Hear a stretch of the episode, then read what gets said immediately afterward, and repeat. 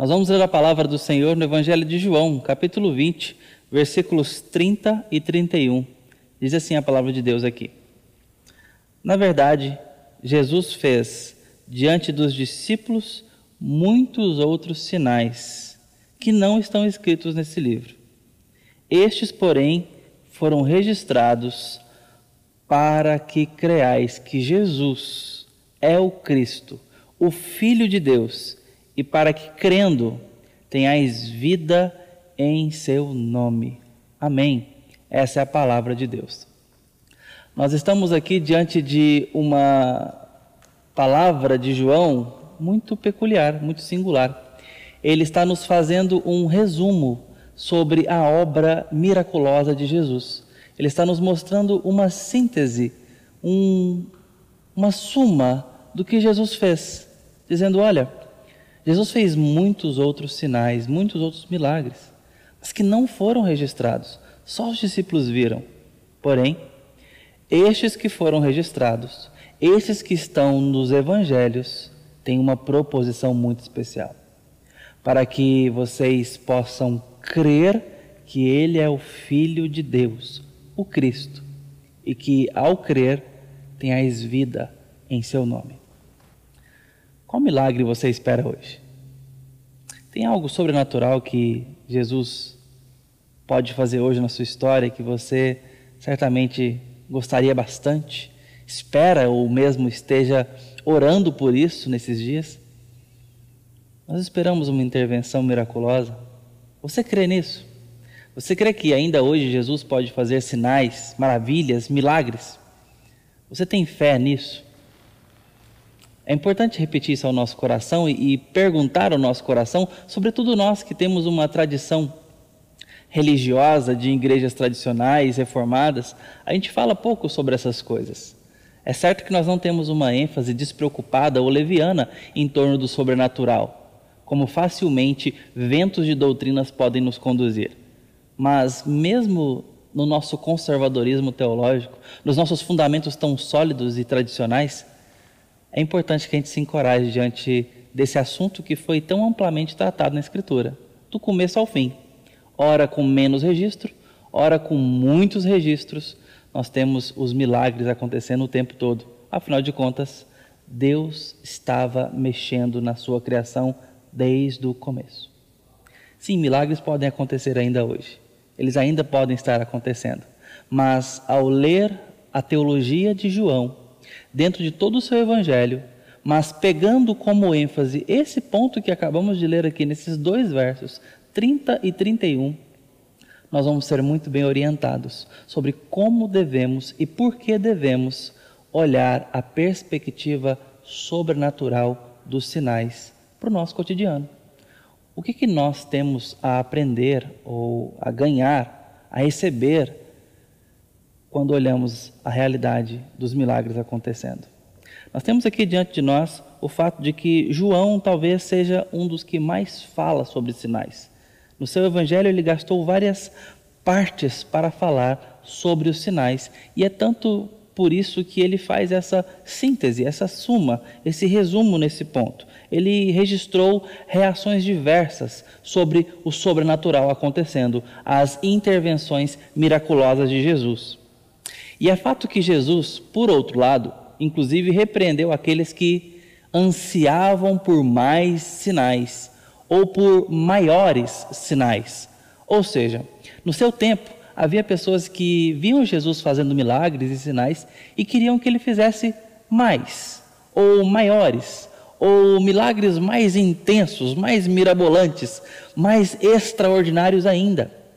Jesus repreendeu essas pessoas dizendo: vocês não estão entendendo o porquê dos milagres. É a mesma advertência que nós podemos receber hoje se olhamos para a perspectiva da possibilidade de Jesus intervir sobrenaturalmente no nosso cotidiano de forma leviana. Ou melhor, olhando apenas para o milagre. João vem trazer toda essa ênfase nos sinais e milagres para que nós entendamos corretamente o sobrenatural. Os milagres nunca foram ponto de chegada, nunca foram é, fim em si mesmos. Eles eram caminho, veículos. Eles apontavam, como o próprio nome muito bem diz, são sinais que sinalizavam aquele que opera os milagres. E é isso que ele diz nesses versos. Os milagres têm uma função. Diante desta passagem especificamente, nós temos divergência acadêmica de bons intérpretes bíblicos. Por exemplo, Don Carson, um especialista em Novo Testamento, ele diz que esse resumo de João aqui, no capítulo 20, versículos 30 e 31, tem um viés evangelístico para nos mostrar que os milagres foram feitos para que pessoas pudessem chegar à verdade do Evangelho em Cristo, ou saber que Ele é o Messias enviado. Ele não está errado, isso é verdade. Mas Hiderbos, outro estudioso muito conceituado e sério no que dedicou ao estudo do Novo Testamento e da Escritura como um todo, ele diz que tem um viés pastoral nesse versículo, ao dizer que a igreja pode ser pastoreada e encorajada ao ver a função dos milagres acontecendo, que eles apontavam para uma realidade presente de Cristo na vida deles ao perceberem a fé. Quando você percebe a fé em você, você percebe que Jesus está presente, você o reconhece e isso nos encoraja. À medida que Jesus foi fazendo sinais e maravilhas, as pessoas foram sendo encorajadas a permanecer na fé. E, e pela fé que tiveram, eles então adoravam mais a Cristo ambos estão certos. A verdade é essa. E em João, a gente percebe que as duas realidades estão sendo propostas para nós aqui dupla função ou uma multifunção na teologia de João para os sinais. Não tanto para uma coisa, nem tanto para outra coisa. João olha a perspectiva dos milagres como uma multifunção. Aqui ele nos afirma sobre o fato de Jesus tanto nos encorajar, quanto ele também evangelizar o seu próprio nome para aquelas pessoas. E isso é importante de ser percebido porque, embora os milagres per si só não são capazes de gerar a fé, como, por exemplo, a gente percebe lá em João 12, 37. Ele diz: Embora tenhais visto e o que ele fez, os muitos sinais, não creram. Assim como foi no Egito, assim como foi no tempo de Moisés. Naquele tempo, você percebe pessoas que passaram a, por um testemunho de grandes sinais de grande é, fator extraordinário das mãos de Deus, e mesmo assim, quando chegam no Sinai, chegam com o coração incrédulo, depois de terem visto as dez pragas do Egito desmoronando sobre aquele império, mostrando a onipotência de Deus flamejante naquele império, mesmo assim estavam incrédulos quanto a Deus, a sua presença e a sua intenção. É fato que os milagres não são capazes por si só de suscitar ou sustentar a fé, mas eles servem como placas sinalizadoras daquele que sustenta, o autor da nossa fé. Você percebe também que pessoas podem ter fé errada ou fé não saudável. Lembra o primeiro milagre de Jesus quando ele transformou água em vinho no casamento? O texto lá em João 2 diz: Após a transformação da água em vinho, ele não se entregou à fé deles. Eles até creram diante do sinal, diante do milagre. Mas Jesus não se entrega àquela fé. Certamente porque ele percebeu que aquela fé não era uma fé que o adorava, não era uma fé que se chegava, ou melhor, que levava o crente a ele, o alvo de todo sinal, mas certamente estava deixando ali aquele piedoso no meio do caminho, deixando ele no milagre, na providência e não o levando até o provedor. É muito importante para que a gente olhe o próprio coração. Eu comecei o nosso, nosso bate-papo aqui perguntando se você espera por um milagre. Mas talvez a pergunta certa seria se o milagre basta. Será que basta o que Jesus pode te dar? Será que basta para mim, para você, o que Ele pode fazer por nós? Eu sei que isso já pode suscitar de nós muita fé, muita piedade, muita veneração. E muitos precisam depender de Deus e aprender a esperar algo de Deus. Muita gente fria nesse momento, muita gente incrédula, machucada, por qualquer razão quebrada, pode estar apática, desanimada e não esperando uma intervenção dos céus, não esperando ou crendo que Jesus pode intervir na sua vida sobrenaturalmente. E você precisa sair dessa incredulidade, porque Jesus nos deixou sinais para que nós crescemos, mas não apenas nos sinais. Não apenas no que ele pode fazer, e nós precisamos crer que ele pode fazer, como eu estou dizendo, mas precisamos ir além disso. Precisamos entender o motivo de toda a intervenção sobrenatural que ele fez. Foi para nos mostrá-lo, foi para mostrar quem ele é a nós. O que Jesus pode fazer por nós não é suficiente porque ele mesmo não quis que parasse por aí. Todo o milagre dele é para nos levar a ele. Em outras palavras, se ele me curar e não se der a conhecer, essa cura de pouco vale. Porque a minha alma continua condenada. E eu sou momentaneamente curado para uma eternidade sem Ele. Em outras palavras, o céu sem Cristo não é o céu. Eu preciso entender isso. Até porque é entendendo a preciosidade de Cristo e entendendo como que cada intervenção sobrenatural dele nos leva para ele, que eu vou inclusive suportar o mau tempo, as dores, aquelas providências mais amargas, porque eu tenho razão para atravessá-las. Elas vão me preparar a perseverança, a fé e a esperança. E a nossa esperança reside, sobretudo, em um dia estarmos habitando plenamente com Cristo. O que eu estou querendo dizer é que todo milagre foi feito, e João está dizendo isso para nós, para que nós pudéssemos receber mais de Cristo, conhecer mais quem Ele é. O registro é para que creiamos mais tenhamos mais fé. Então, ao invés de eu simplesmente esperar por novos milagres, ou melhor, ao invés de eu resumir a minha fé nisso, eu preciso aprender a valorizar os milagres já feitos. No registro bíblico, João disse que esses milagres do Evangelho foram registrados com um propósito muito poderoso: nos dar vida, mediante a fé quando nós olhamos para o que Jesus já fez no Evangelho, ou seja, na nossa experiência de leitura bíblica piedosa, ao ver os sinais que ele já fez, ainda que ele não fizesse nenhum outro sinal, ainda que todos os milagres tivessem cessado, simplesmente pelo fato de eu interagir com a Escritura Sagrada no que foi registrado nos Evangelhos e vendo o poder e a maravilha de Jesus, isso, pela voz de João, já é suficiente para que creiamos nele, para que o adoremos como Rei Deus que Ele é, e mais, para que nós ganhemos vida no nome dEle.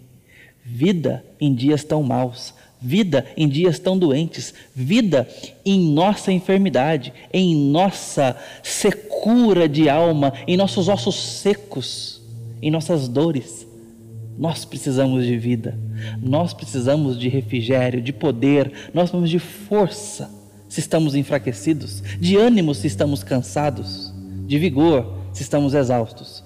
Muito bem, tomai do jugo dele, que é manso e humilde.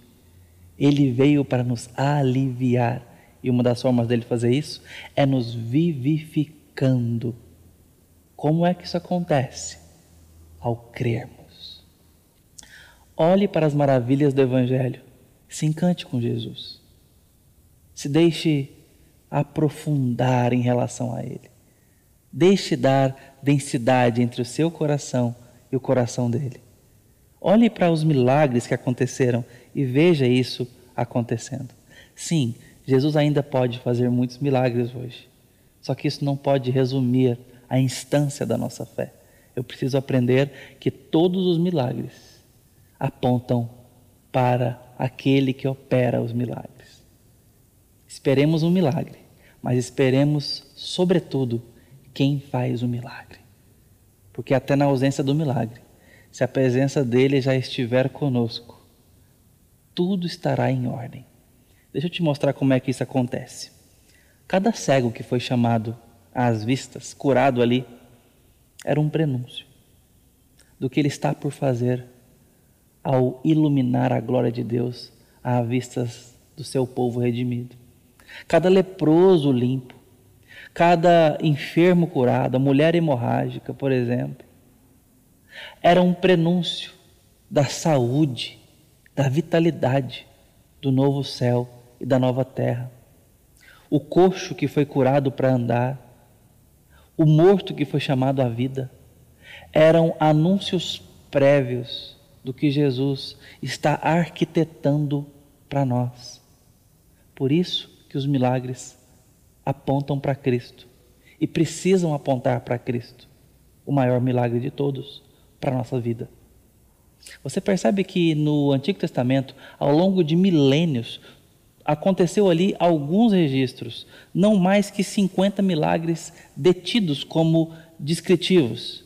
Em milênios, 50 milagres registrados explicitamente. Só em Atos nós temos 10 registros.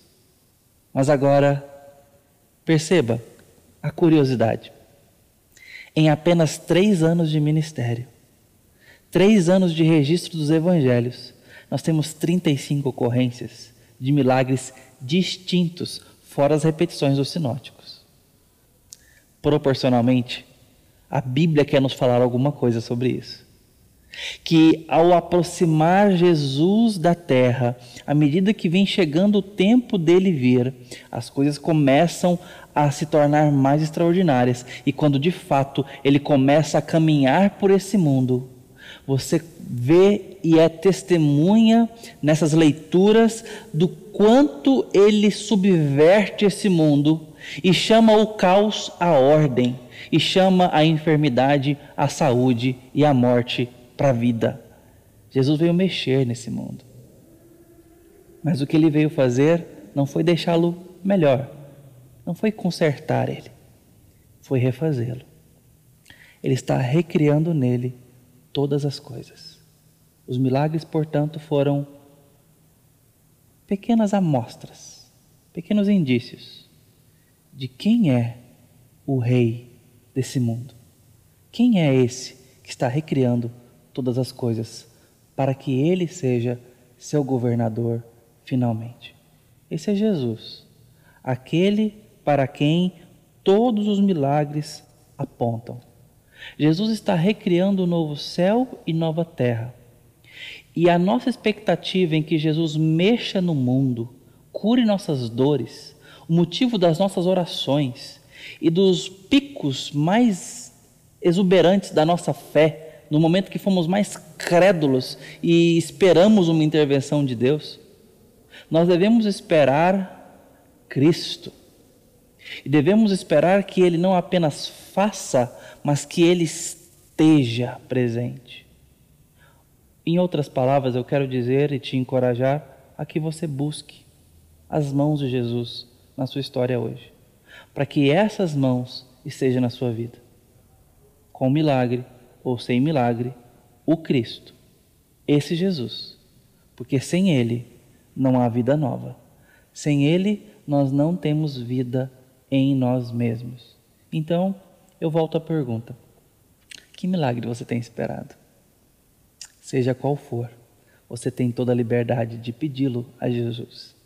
Mas saiba que nenhum vai ser superior a quem Ele é por você mais do que o que ele pode fazer, é quem ele é por você. Nós precisamos desejar a sua presença. Nós precisamos desejar mais do que os seus presentes, sua presença. Então eu te encorajo a hoje falar com Deus, como quem fala com alguém como quem se assenta com alguém. Talvez por isso fechada a porta do quarto, em secreto, fale com teu pai que te vê em secreto. Ele quer ter intimidade contigo. João diz que todos os milagres foram feitos para que creiamos que ele é o Cristo. Ou seja, tudo que ele pode fazer por nós e tudo que ele faz por nós é para se mostrar, é para que nós o conheçamos melhor. Lá em João 17, Jesus disse: Pai, eu preguei o seu nome e eles conheceram que eu vim de ti. Jesus prega, faz e morre com ressurreição seguida para que creiamos que ele veio de Deus, para que a gente o conheça e tenha intimidade com ele. Deixa eu encerrar nossa meditação com a poesia de Carlos Sider. Ele é Deus. Ele é o Deus que fez a terra, todos os céus e mares, sol e entardecer. É o Deus que do pó fez o homem. Em todo o universo tem todo o poder. Eu sei que Deus é a força que abre os mares, que estremece os montes, que detém o sol, que incendeia, faz ruir muralhas, que dá força aos fracos e os faz andar. Ele é o Deus da sarça ardente, ainda hoje faz queimar meu coração. Sim, por toda a eternidade. Ele é o Senhor, é o soberano, e por mais voltas que dê o mundo, onde quer que esteja, quero me lembrar que este Deus, o Criador de tudo, é quem me dirige e me faz cantar. Ele é quem repreende os ventos com uma palavra, faz calar o mar. Ele é o Deus que da água faz vinho, é pelo seu poder os mortos pode levantar. Ele é quem faz os cegos ver faz com que aleijados possam se andar, vidas velhas transformadas em novas, de toda ansiedade pode libertar. Ele é a luz que com o seu brilho veio alcançar meu pobre coração. Ele é quem venceu a morte e por sua cruz me deu vitória. Por mais voltas que deu o mundo, onde quer que eu esteja, eu quero me lembrar que Jesus meu redentor amado, é quem me dirige e me faz cantar. Muitos outros milagres foram feitos, mas estes que aqui estão na Bíblia e nos Evangelhos foram pensados para que você pudesse crer que Ele é o Cristo, pudesse conhecê-lo e também receba vida te chamo hoje a voltar à Escritura, pela oração e pela leitura piedosa. Encontre Jesus, Ele é o Cristo que pode te fazer, de tanta vida que te dá, cantar, mesmo no meio da tempestade. Que Deus te abençoe. Nós vamos ler a palavra do Senhor no Evangelho de João, capítulo 20 versículos 30 e 31. Diz assim a palavra de Deus aqui.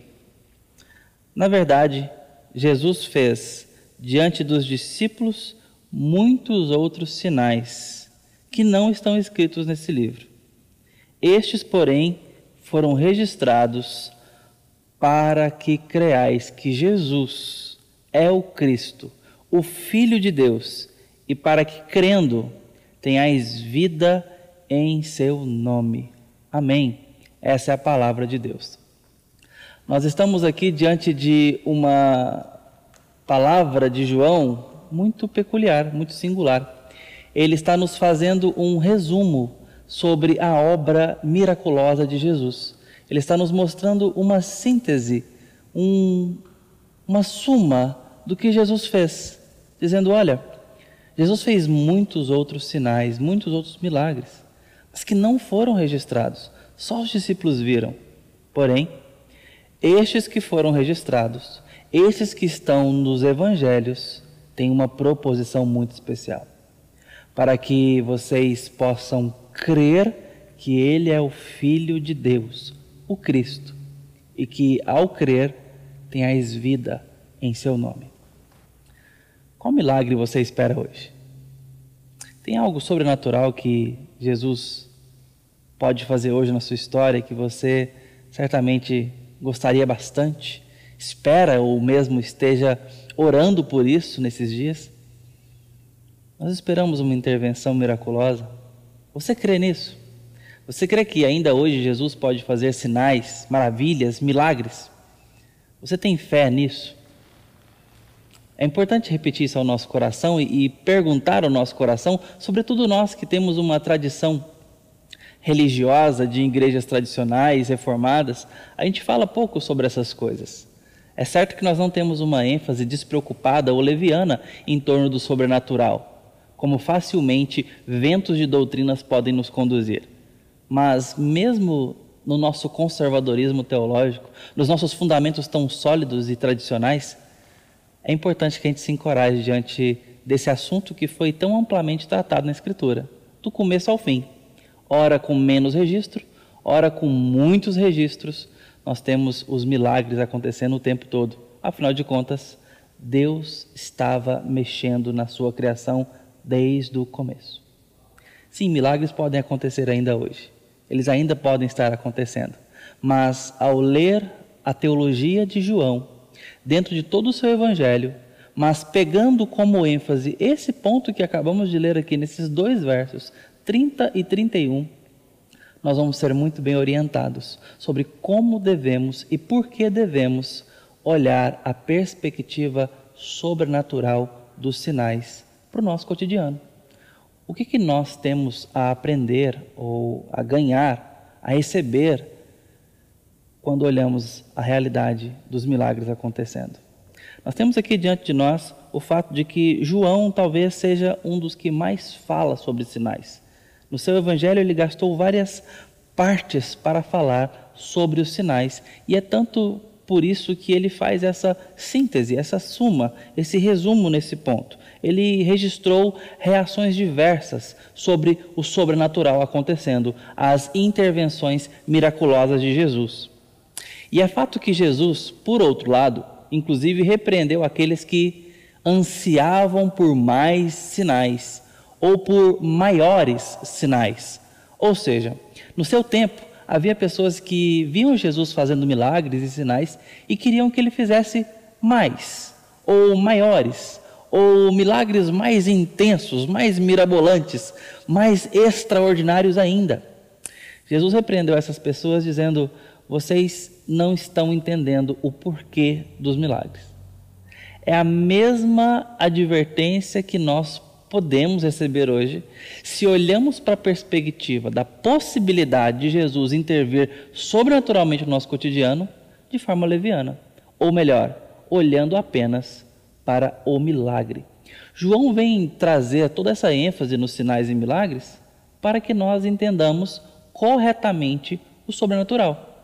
Os milagres nunca foram ponto de chegada, nunca foram é, fim em si mesmos eles eram caminho, veículos. Eles apontavam, como o próprio nome muito bem diz, são sinais que sinalizavam aquele que opera os milagres.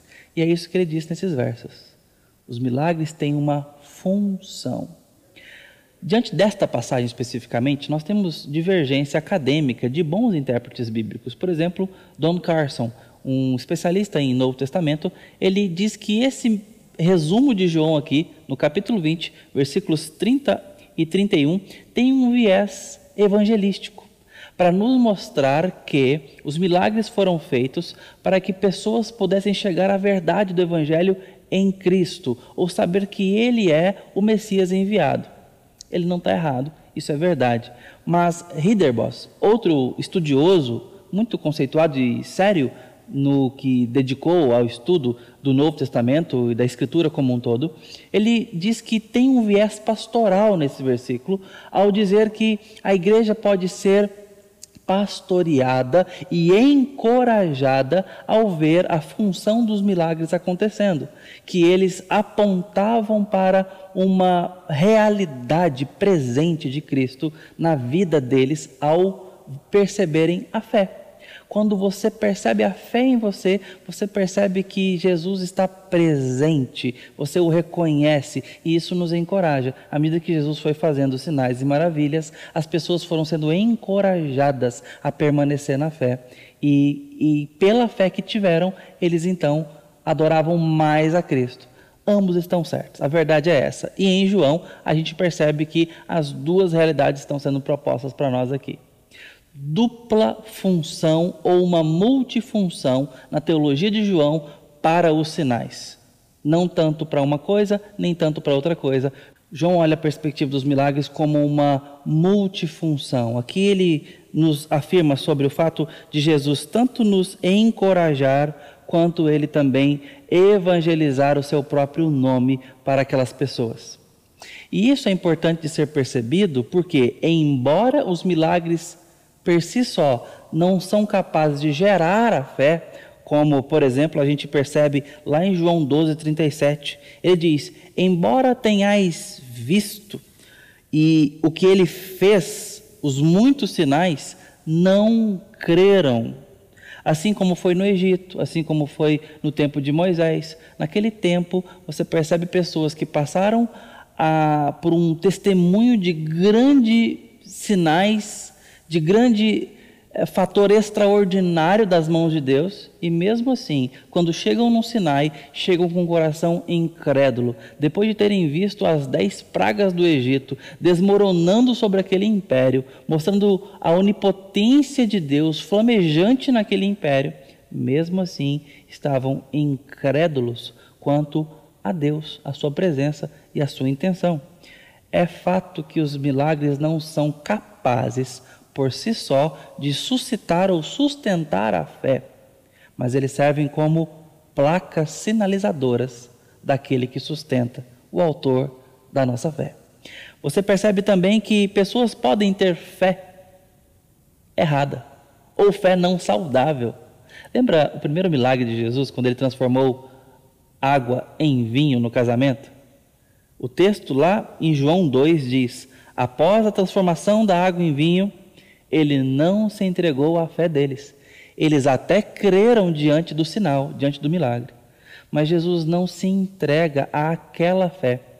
Certamente porque ele percebeu que aquela fé não era uma fé que o adorava, não era uma fé que se chegava, ou melhor, que levava o crente a ele, o alvo de todo o sinal, mas certamente estava deixando ali aquele piedoso no meio do caminho, deixando ele no milagre, na providência e não o levando até o provedor. É muito importante para que a gente olhe o próprio coração. Eu comecei o nosso, nosso bate-papo aqui perguntando se você espera por um milagre. Mas talvez a pergunta certa seria se o milagre basta. Será que basta o que Jesus pode te dar? Será que basta para mim, para você, o que Ele pode fazer por nós? Eu sei que isso já pode suscitar de nós muita fé, muita piedade, muita veneração. E muitos precisam depender de Deus e aprender a esperar algo de Deus. Muita gente fria nesse momento, muita gente incrédula, machucada, por qualquer razão quebrada, pode estar apática, desanimada e não esperando uma intervenção dos céus, não esperando ou crendo que Jesus pode intervir na sua vida sobrenaturalmente. E você precisa sair dessa incredulidade, porque Jesus nos deixou sinais para que nós crescemos, mas não apenas nos sinais. Não apenas no que ele pode fazer, e nós precisamos crer que ele pode fazer, como eu estou dizendo mas precisamos ir além disso. Precisamos entender o motivo de toda a intervenção sobrenatural que ele fez.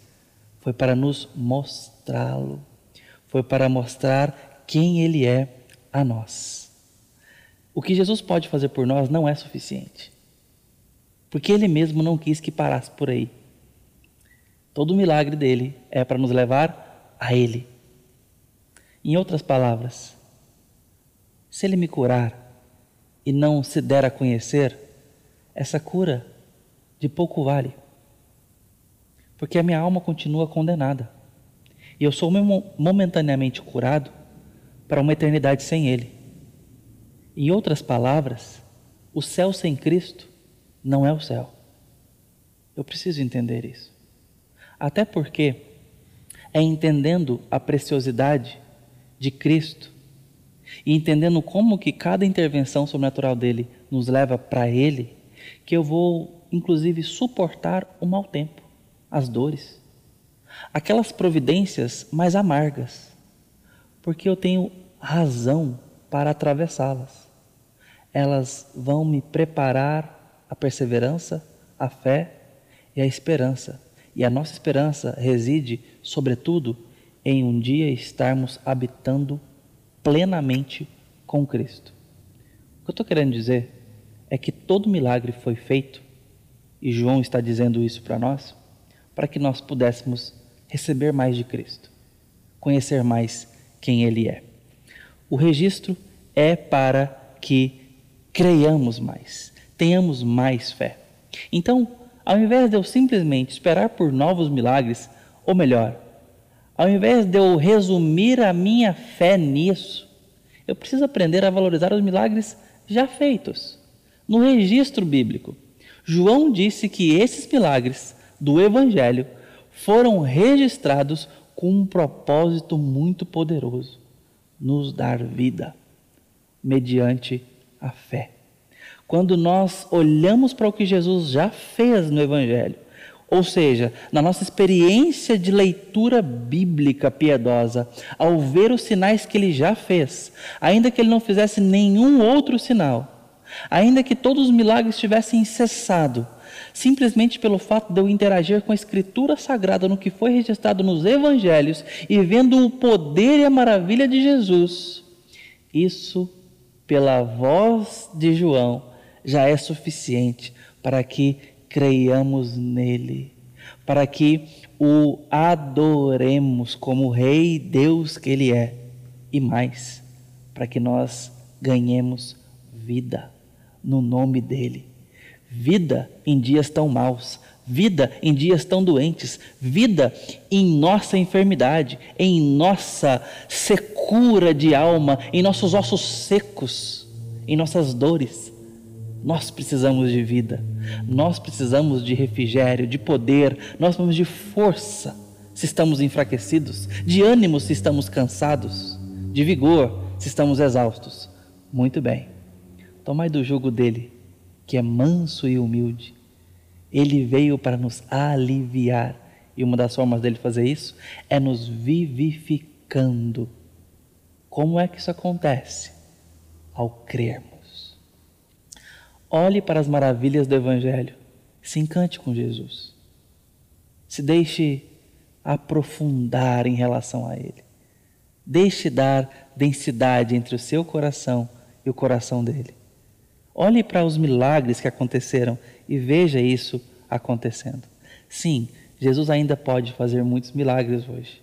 Só que isso não pode resumir a instância da nossa fé. Eu preciso aprender que todos os milagres apontam para aquele que opera os milagres. Esperemos um milagre, mas esperemos, sobretudo, quem faz o milagre. Porque até na ausência do milagre, se a presença dele já estiver conosco, tudo estará em ordem. Deixa eu te mostrar como é que isso acontece. Cada cego que foi chamado às vistas, curado ali, era um prenúncio do que ele está por fazer ao iluminar a glória de Deus à vista do seu povo redimido. Cada leproso limpo, cada enfermo curado, a mulher hemorrágica, por exemplo, era um prenúncio da saúde, da vitalidade do novo céu e da nova terra. O coxo que foi curado para andar, o morto que foi chamado à vida, eram anúncios prévios do que Jesus está arquitetando para nós. Por isso que os milagres apontam para Cristo e precisam apontar para Cristo, o maior milagre de todos para a nossa vida. Você percebe que no Antigo Testamento, ao longo de milênios, aconteceu ali alguns registros, não mais que 50 milagres detidos como descritivos. Em milênios, 50 milagres registrados explicitamente. Só em Atos nós temos 10 registros. Mas agora, perceba a curiosidade. Em apenas três anos de ministério, três anos de registro dos evangelhos, nós temos 35 ocorrências de milagres distintos, fora as repetições dos sinóticos. Proporcionalmente, a Bíblia quer nos falar alguma coisa sobre isso. Que ao aproximar Jesus da terra, à medida que vem chegando o tempo dele vir, as coisas começam a se tornar mais extraordinárias. E quando de fato ele começa a caminhar por esse mundo, você vê e é testemunha nessas leituras do quanto ele subverte esse mundo e chama o caos à ordem, e chama a enfermidade à saúde e a morte para a vida. Jesus veio mexer nesse mundo. Mas o que ele veio fazer não foi deixá-lo melhor, não foi consertar ele, foi refazê-lo. Ele está recriando nele todas as coisas. Os milagres, portanto, foram pequenas amostras, pequenos indícios de quem é o rei desse mundo. Quem é esse que está recriando todas as coisas para que ele seja seu governador finalmente? Esse é Jesus, aquele para quem todos os milagres apontam. Jesus está recriando o novo céu e nova terra. E a nossa expectativa em que Jesus mexa no mundo, cure nossas dores, o motivo das nossas orações e dos picos mais exuberantes da nossa fé, no momento que fomos mais crédulos e esperamos uma intervenção de Deus, nós devemos esperar Cristo. E devemos esperar que Ele não apenas faça mas que Ele esteja presente. Em outras palavras, eu quero dizer e te encorajar a que você busque as mãos de Jesus na sua história hoje, para que essas mãos estejam na sua vida. Com milagre ou sem milagre, o Cristo, esse Jesus, porque sem Ele não há vida nova. Sem Ele, nós não temos vida em nós mesmos. Então, eu volto à pergunta: que milagre você tem esperado? Seja qual for, você tem toda a liberdade de pedi-lo a Jesus. Mas saiba que nenhum vai ser superior a quem ele é por você. Mais do que o que ele pode fazer, é quem ele é por você. Nós precisamos desejar a sua presença nós precisamos desejar mais do que os seus presentes, Sua presença. Então eu te encorajo a hoje falar com Deus, como quem fala com alguém, como quem se assenta com alguém. Talvez por isso, fechada a porta do quarto, em secreto, fale com teu pai que te vê em secreto. Ele quer ter intimidade contigo. João diz que todos os milagres foram feitos para que creiamos que Ele é o Cristo. Ou seja, tudo que Ele pode fazer por nós e tudo que Ele faz por nós é para se mostrar, é para que nós o conheçamos melhor. Lá em João 17, Jesus disse: Pai, eu preguei o seu nome e eles conheceram que eu vim de ti. Jesus prega, faz e morre com ressurreição seguida para que creiamos que ele veio de Deus, para que a gente o conheça e tenha intimidade com ele. Deixa eu encerrar nossa meditação com a poesia de Carlos Sider. Ele é Deus. Ele é o Deus que fez a terra todos os céus e mares, sol e entardecer. É o Deus que do pó fez o homem. Em todo o universo tem todo o poder. Eu sei que Deus é a força que abre os mares, que estremece os montes, que detém o sol, que incendeia, faz ruir muralhas, que dá força aos fracos e os faz andar. Ele é o Deus da sarça ardente, ainda hoje faz queimar meu coração. Sim, por toda a eternidade. Ele é o Senhor, é o soberano, e por mais voltas que dê o mundo, onde quer que esteja, quero me lembrar que este Deus, o Criador de tudo, é quem me dirige e me faz cantar. Ele é quem repreende os ventos com uma palavra, faz calar o mar. Ele é o Deus que da água faz vinho, é pelo seu poder os mortos pode levantar. Ele é quem faz os cegos ver, faz com que aleijados possam se andar, vidas velhas transformadas em novas, de toda ansiedade pode libertar. Ele é a luz que com o seu brilho veio alcançar meu pobre coração. Ele é quem venceu a morte e por sua cruz me deu vitória. Por mais voltas que deu o mundo, onde quer que eu esteja, eu quero me lembrar que Jesus, meu redentor amado, é quem me dirige e me faz cantar. Muitos outros milagres foram feitos, mas estes que aqui estão na Bíblia e nos Evangelhos foram pensados para que você pudesse crer que Ele é o Cristo, pudesse conhecê-lo e também receba vida. Te chamo hoje a voltar à Escritura, pela oração e pela leitura piedosa.